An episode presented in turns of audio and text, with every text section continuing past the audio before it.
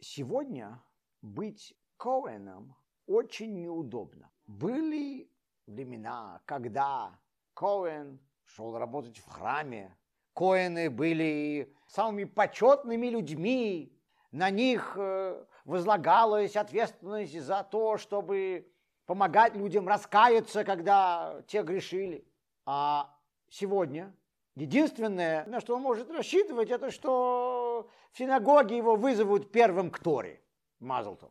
А кроме этого, Коэну даже никакого вообще нету плюса, а минусов много, потому что Коэн не может ходить на кладбище.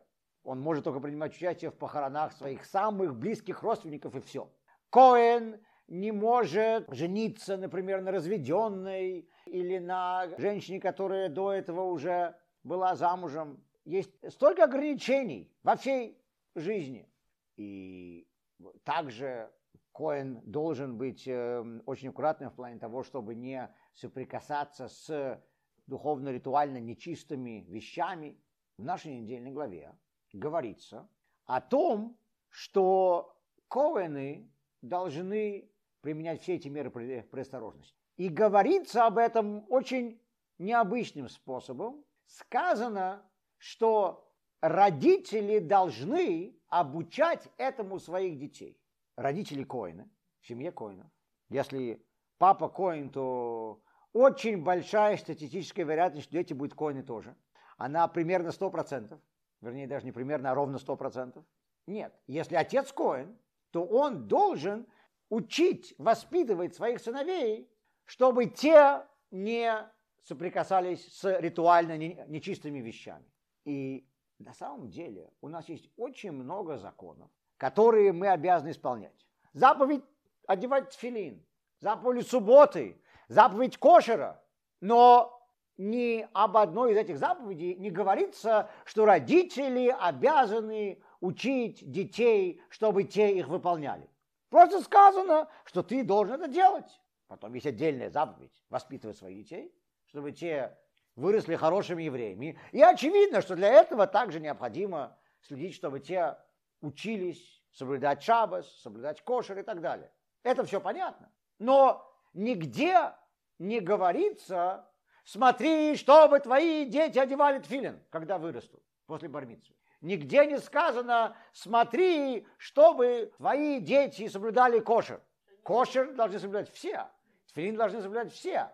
Наша недельная глава сегодня говорит об уникальной позиции коинов. И все меры предосторожности, которые коины должны придерживаться в течение всей своей жизни. И об этом сказано, что родители должны остерегать своих детей, родители должны воспитывать своих детей оберегать своих детей. Слово, которое используется, лехазгир, что значит предостерегать или даже предупреждать. Он не может забыть, что он коин. То есть по закону он не имеет права это делать. Если человек рожден коином, он должен быть коином. Он не может решить перестать быть коином. Есть люди, которые потеряны. Ну, ну, смотрите, есть евреи, которые потеряны как евреи тоже, к сожалению. Вы знаете, что когда Гитлер уходил из Франции по записям немцев, по записям нацистов. Во Франции оставалось 60 тысяч евреев. При первой переписи населения во Франции сразу после войны опрос показал ноль евреев. Во Франции были 60 тысяч евреев, которые боялись сказать, что они евреи, из-за всего того, что они пережили. Э, может быть, некоторые уехали. Но мы видим, насколько, к сожалению, Часто бывает, что родители боятся сказать своим детям, что те евреи. Сколько мы знаем известных людей, которые говорят, что перед своей смертью мне мама сказала, что на самом деле она еврейка, и поэтому я еврей. Мы это слышали столько раз, к сожалению. Но здесь мы говорим о коинах. Мы говорим о том, что коин должен воспитывать своих детей определенным образом. Он не может забыть, что он коин, он не может сказать так, знаешь что, ты, сынок, будь как все, забудь, что ты коин. И когда мы сегодня смотрим на жизнь Коэна, то мы понимаем, что Коэну жить тяжелее. И это обуза. Это неприятно, может быть. Все куда-то поехали, а я не могу. в Израиле, например, был целый вопрос, могут ли коины принимать участие в праздновании Лагба Омера на горе Мирон, потому что рядом с могилой Раби Шимона бар захоронены другие люди, простые люди. Сказано, что могилы праведников не имеют ритуальную нечистоту. На могилы праведников коины можно приходить. Проблема в том, что там рядом другие могилы тоже, других евреев. И далеко не каждый еврей был праведником при жизни. Поэтому представьте себе, что были, то есть были раввины, которые говорили, что это может быть проблемой для, для коинов. И те, кто следует учению этих раввинов, получается, из-за того, что они коины, не могут принять участие в праздновании Лагбаумра. Это очень обидно. Представьте себе, что у человека может быть близкий друг или дальний родственник, но с которым он был очень близок, который умер, и Коин не может пойти на похороны. Он не может находиться в одном помещении с мертвым телом. В дом скорбящих он может, конечно, прийти для того, чтобы навестить их. Но, но, но в могиле остается ритуальная нечистота тела, потому что тело там разложилось. И для Коэна быть Коэном может быть большой обузой.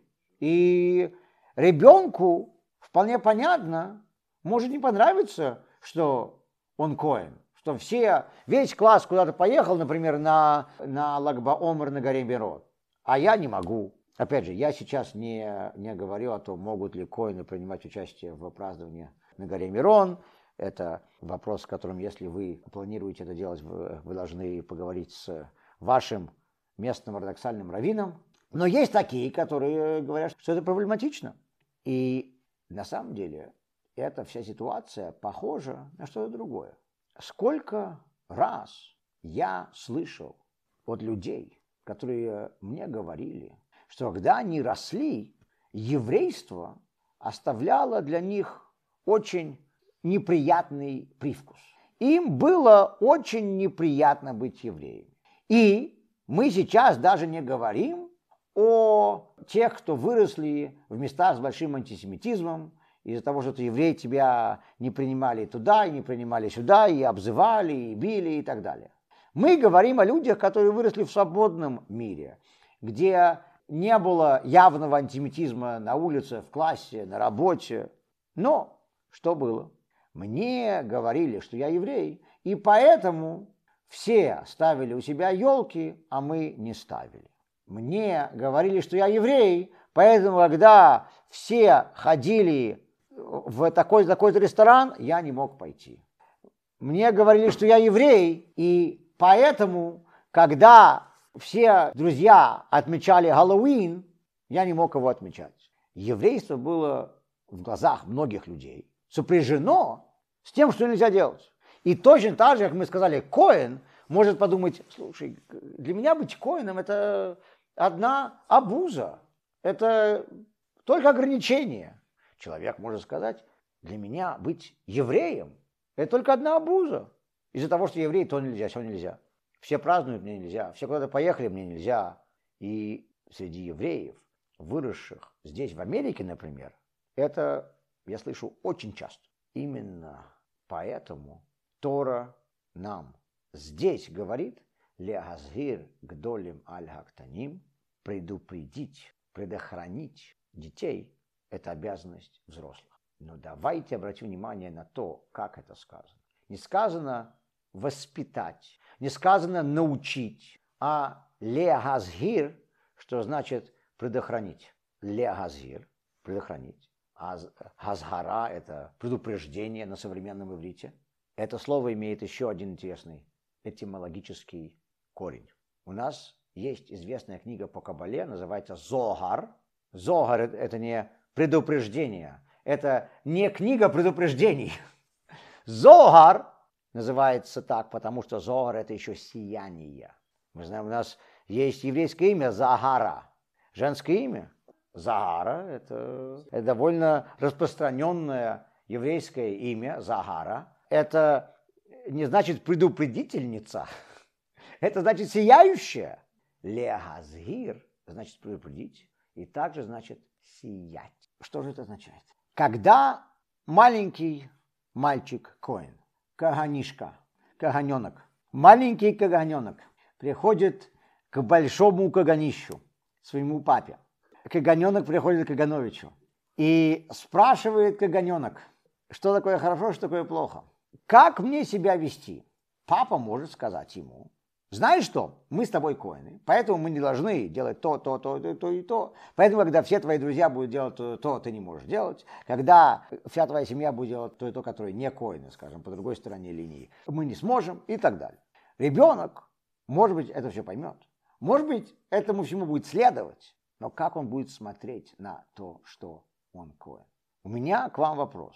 Когда священники в храме, коины, говорили своим детям, о том, что он не Коэн. Как вы думаете, они это говорили? Я уверен, что они с великим азартом рассказывали о том, как они работали в храме, что они делали в храме, как люди к ним приходили за помощью, как они помогали людям исправиться, искупить свои грехи. И в каждой роли есть позитивные вещи, есть негативные вещи. Мы можем обращать внимание на одни, можем обращать внимание на другие. И вот в этом и есть два значения слова леагазгир. Мы можем предупреждать, а мы можем сиять. Если я прихожу к еврейскому мальчику или еврейской девочке и говорю, ты еврей, потому что ты таким родился. И поэтому тебе нельзя то, то, то и то. И, и когда твои друзья веселяться на своих праздниках ты не можешь. И когда ты голодный, а вокруг только некошерные магазины и рестораны, ты не можешь ничего кушать. Ты должен ждать. И когда все твои друзья куда-то поехали, ты не можешь, потому что у нас шаббат. Такой мальчик или девочка вырастут. Может быть, даже они и будут соблюдать еврейские законы. Но для них это будет постоянно ассоциироваться с чем-то негативным, с трудностью. А ты можешь говорить им о всех позитивных сторонах того, что ты еврей. О том, что мы являемся самой древней нацией из всех существующих сегодня наций мира. То, что у нас самая древняя религия. То, что мы дали миру столько всего. То, что наша культура продолжает давать миру сегодня столько. Посмотри на то, что происходит в мире вокруг нас, и посмотри на то, как живет еврейская община, ты видишь разницу. Для каждого возраста и для каждого ребенка есть свои объяснения.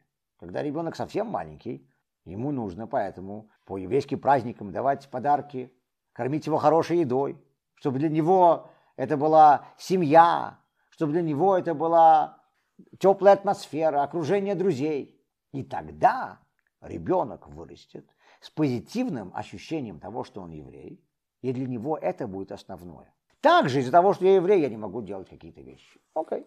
Но основное для него будет это позитивные вещи, которые он будет видеть. Рабби Мойше Файнштейн был одним из немногих видных ортодоксальных раввинов в Америке в 30-е, 40-е, 50-е годы. И это было очень тяжелое время для еврейства в Америке, потому что те евреи, которые приехали в Америку в начале 20 века, вы знаете, что с 1900 по 1925 год была самая большая волна иммиграции за историю человечества. За 25 лет в Америку приехало 3 миллиона евреев из Европы. И эти евреи приехали сюда. И здесь, в Америке, соблюдать еврейские законы, жить как еврей было практически невозможно. Это было очень тяжело. Люди для того, чтобы соблюдать еврейские законы, должны были жертвовать всем, включая заработок и социальный статус, и, и здоровье, и все что угодно. У этих новых иммигрантов, у них бизнесов своих э, ни, ни у кого не было. И были те, кто стали соблюдающими, слава Богу. Но большинство, к сожалению, уже не соблюдали еврейские законы. И те не соблюдающие американские евреи, которые мы, мы встречаем сегодня, это, как правило, потомки именно тех евреев. Ремойша Файнштейн говорил, почему это все происходило. Почему были те, которые все-таки еще держались за еврейство, и те, которые уходили от еврейства? Почему? Сложно было всем. И тем было сложно, и тем было сложно. Но почему одни бросали еврейство, а другие нет? И Ремойша Файнштейн говорил, вот представь себе, отец приходит домой, и он снова потерял работу, потому что он не явился в шабас его снова за это уволили. Представьте себе, в доме снова нету денег из-за этого. Представьте себе, мальчик не может купить себе что-то, потому что это не кошерное. Или не может куда-то пойти, потому что там что-то, куда евреям запрещено ходить. И вот представьте себе, отец все это переживает вместе со своими детьми. И была одна крылатая фраза на идиш, которую евреи повторяли. «Швер цузай наид». Тяжело быть евреем. Ремойши Файнштейн сказал, вот каждый ребенок, который ушел от еврейства, это тот, папа которого говорил «Швер цузай наид». Тяжело быть евреем. А зачем? А, а зачем быть евреем, если тяжело? Я, я не хочу, чтобы мне было тяжело. Кстати говоря, немного отходя от этой темы, я, кстати, хочу сказать, что Ребе настаивал на том, чтобы в еврейских школах не было упора на изучение Холокоста.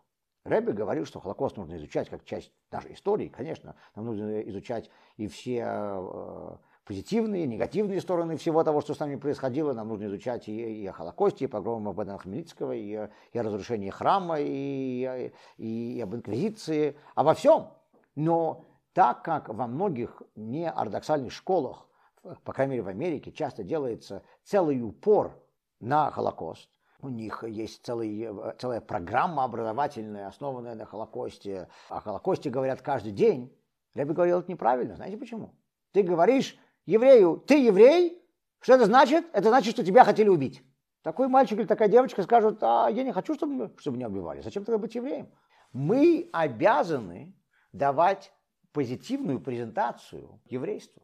И вот поэтому сказано Леагазир Гдолем Алекталем, сказано предупредить Леазир также значит дать возможность сиять. Мы должны дать возможность еврейству сиять. И таким образом мы преподносим еврейство. Мы должны дать возможность работе Коина сиять. И таким образом преподносится то, что человек Коин, то, что ребенок родился в семье Коина, и он, будет, и он является Коином, и, и, и будет Коином, когда придет Машех будет построен храм, он будет в храме служить интересно. Во всей Торе о том, что родители должны преподавать своим детям, именно это слово «легазгир» упоминается только три раза. В других местах говорится, например, в Шма мы читаем, что родители должны учить своих детей Торе, это другое дело. Но когда говорится об определенных законах, которые родители должны преподносить своим детям, ле газир предупреждать, во всей Торе только три раза. Эти три раза в очень странных местах. Первое, то, что мы сейчас с вами говорили, это о том, что коины должны остерегать своих детей, чтобы те не соприкасались с нечистым, с ритуально нечистыми вещами. Еще одно место, где говорится о том, чтобы не пить кровь. И третье место, где говорится о том, что нам запрещено кушать насекомых. Какие три странных выбора законов. Ребе объясняет, почему об этих трех вещах именно говорится. Ля Газгир, предупредить. Сегодня для нас пить кровь кажется чем-то очень странным. Но в древние времена, когда евреи жили в Египте, когда евреи выходили из Египта, когда евреи жили на земле Израиля, среди народов мира пить кровь было нормой. Именно поэтому в Пятикнижии сказано «держись, чтобы не пить кровь». Это была нормальная вещь. Некоторые это считали чем-то целебным, некоторые это считали чем-то приятным. Они пили кровь разных животных. Это было нормой. Okay? Нам, нам это кажется очень, очень э, непонятным. Но, но, как мы знаем из истории, это была нормальная вещь. Вторая вещь, где говорится о, о насекомых, о том, что кушать насекомых, здесь, здесь как раз наоборот. Мы сегодня э, слышим, что в Азии в других местах кушают саранчу, кушают насекомых. Вот это то, что ну, нам, по крайней мере, кажется все-таки странным, я, я надеюсь. Я надеюсь, что вы сегодня тараканов на завтрак не кушали. Нет? Не ели? Признавайтесь, не кушали, да? То есть, может быть, в вашу тарелку таракан случайно попал, это уже другое дело. Но за исключением этих э, единичных культур, где кушать насекомых считается нормой, обычно люди тараканов не кушают и саранчу не кушают. И третья вещь – это ритуальная нечистота. Это вещь, которая совершенно нелогична. В Торе говорится, что это просто закон. не дается этому объяснение. И сказано, что даже царь Соломон, который понимал все заповеди, законы ритуальной нечистоты не мог понять. Это нелогичные вещи. Каждый родитель, в принципе, хочет воспитывать своих детей и хочет наставлять им, их учить, что правильно, что неправильно. Но бывают ситуации, когда родители поднимают руки, сдаются. Они говорят, ну, я сделал все, что я мог. И вот в этих трех ситуациях Тора говорит нам, родители все равно должны держать своих детей за руку, все равно должны воспитывать. Что это за три ситуации? Первая из них – это ситуация, когда ребенок хочет быть как все. Он не хочет быть исключенным из э, круга самых популярных детей. Он хочет быть как все. Все ставят у себя дома елку. Все идут в такой-то ресторан. Все празднуют такой-то праздник. Все едут туда-то. А мне нельзя, потому что я еврей. Родитель может подумать, ну смотри, сколько я могу ограничивать моего ребенка? Ну, в конце концов, нельзя же так его мучить. Пусть делает все, как все. Это первое. Это кровь. Потому что все вокруг кушают кровь, все пили кровь во времена дарования Торы. Тора говорит нам, евреи, держите, чтобы не пить кровь. Вы должны быть другими. Тора говорит нам, ляазгир, гдулим, аляктаним, предупредить взрослых о детях. Второе – это в отношении саранчи, в отношении насекомых. Обычно люди насекомых не кушают. Представьте себе, есть ребенок, который вдруг решил кушать насекомых. Окей, если это годовалый ребенок, он может еще не понимает, что полагается тянуть в рот, что нет, но если ребенок 5 и 10 лет, и он начинает кушать то, что вокруг не полагается, люди на него смотрят, что с ним что-то не то. Вот представьте себе, не дай бог, у родителей ребенок, с которым что-то не то. Он родился, может быть, с какими-то диагностированными отклонениями, а может быть, даже нету никакой конкретной болезни, ну, ну, ну что-то с ним не то. Я знаю много семей, где много детей. И все эти дети, слава богу, выросли очень хорошими. Один, ну вот, бывает. Как, почему? У, у них всех одни и те же гены. У них у всех одно и то же воспитание. Но что-то произошло, а что не знаю. И явно это было не в руках родителей, потому что родители делали все одинаковое для всех детей. Родители здесь ничего плохого не сделали. Так вот такой папа или такая мама могут сказать, знаете что, ну, смотрите, что я уже могу делать? Что я уже могу делать? И третья вещь – это тума, ритуальная нечистота, которая нелогична. Отец или мать могут сами сталкиваться с ситуациями, которые не скажут, знаешь что, я сам не понимаю, почему так нужно делать. Да, согласно нашему закону, так полагается поступать, но я не понимаю. Если я это сам не понимаю, как я это смогу объяснить моему сыну? Как я это смогу объяснить моей дочке? Пусть они уже без этого переживут. И Тора в трех местах говорит нам, что родители должны предупреждать своих детей, родители должны воспитывать своих детей. Это когда ребенок находится в ситуации, где он вынужден быть не как все. И мы с этого и начали говорить. И Тора говорит нам, как это делать. Через то, что Легазир будет сиять, а не только предупреждать. Мы, мы должны показывать позитивную сторону. Когда ребенок, к сожалению, ну, совсем отбился от рук. И почему мы, мы не знаем и не понимаем. Тора говорит, ты должен не только предупреждать ребенка, не только воспитывать ребенка, ты, ты должен сиять. Что такое сияние? Сияние – это то, что не происходит от меня. Это что-то из глубины меня, из моей души. Тора говорит нам, Бог дал тебе заповедь сиять. Интересная вещь. Солнце сияет. Вы думаете, солнце беспокоит падает ли его свет на нас или нет. Солнцу, я уверен, все равно. Лампочка горит, ей все равно, видит ли кто-то ее свет или нет. Она горит.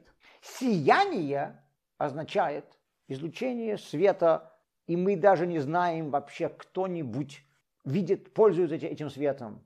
Нужен ли этот свет кому-нибудь? Родители должны сиять. Мы должны воспитывать детей. Они, может быть, даже не слышат то, что мы, мы им сейчас говорим нужно все равно им говорить одно и то же, им демонстрировать одно и то же, своим примером, своей жизнью, им рассказывать одно и то же. Но они даже не понимают.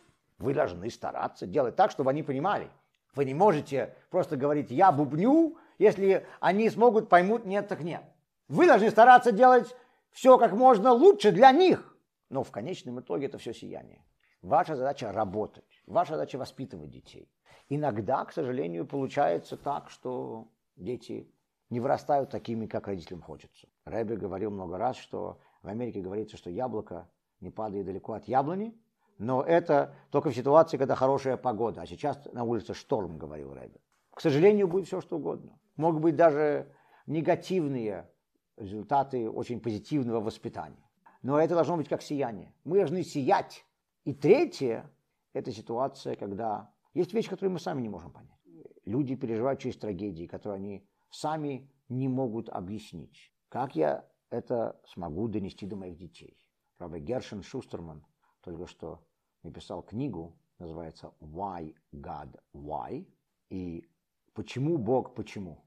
И подзаголовок этой книги «How can you believe in heaven when it hurts like hell?» Как человек может верить в рай, когда он чувствует, что он в аду? И очень часто мы проходим через ситуации, которые мы не можем объяснить. И что тогда нам говорится? Мы должны сиять. Мы должны быть этим источником света в темноте. Мы должны понимать, что если я оказался в темном месте, это для того, чтобы я его мог осветить. Если я оказался в трудной ситуации, это для того, чтобы я смог помочь другому человеку в этой же ситуации.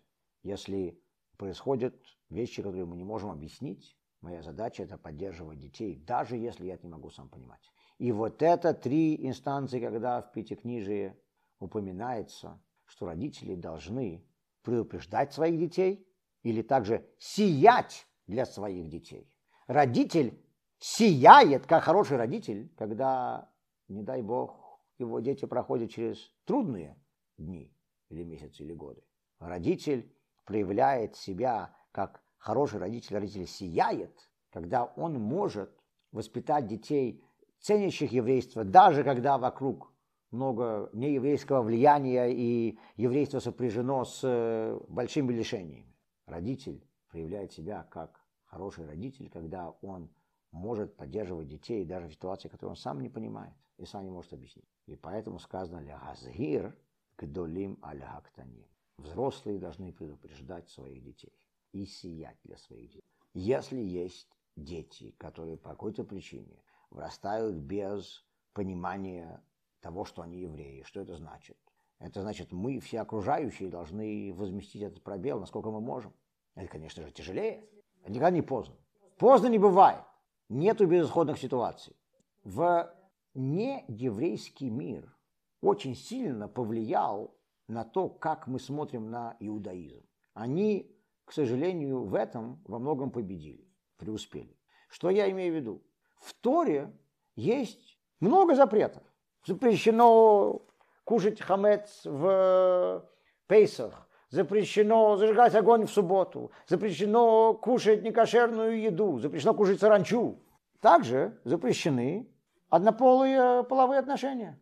Секундочку. Почему вдруг именно однополые интимные отношения стали каким-то избранным грехом, который стал э, хуже всех остальных?